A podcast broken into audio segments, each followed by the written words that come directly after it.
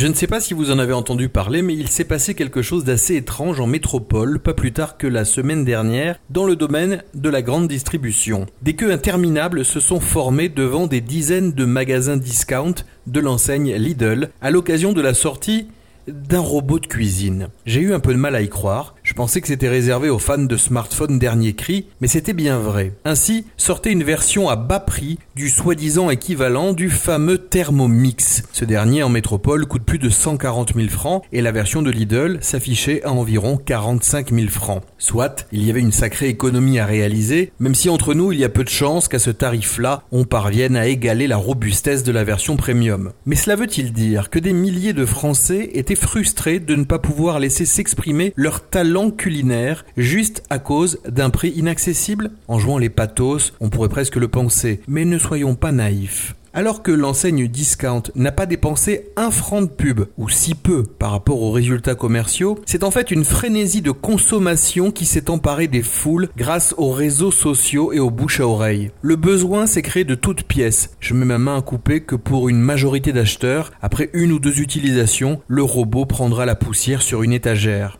De plus, on apprenait hier que des petits malins s'étaient amusés à le démonter de toutes pièces pour voir comment il était à l'intérieur. Et aux surprises, en fait, la machine est animée par une tablette Android premier prix démembrée et comble de l'étrange, un microphone déporté a été découvert. De là à céder à la paranoïa, il n'y a qu'un pas, car si aucune fonction logicielle actuellement incluse dans l'appareil ne l'exploite pour le moment, vu que les recettes qui s'affichent sur son écran sont piochées dans une base de données grâce à une connexion Wi-Fi, on n'est jamais trop prudent si une mise à jour à distance se faisait en transparence un jour. Dis-moi ce que tu achètes, je te dirai qui tu es, l'adage de notre société de surconsommation encore de beaux jours devant lui, et au Fénois de toute façon, au moindre vente flash ou autre Black Friday, c'est kiff kiff.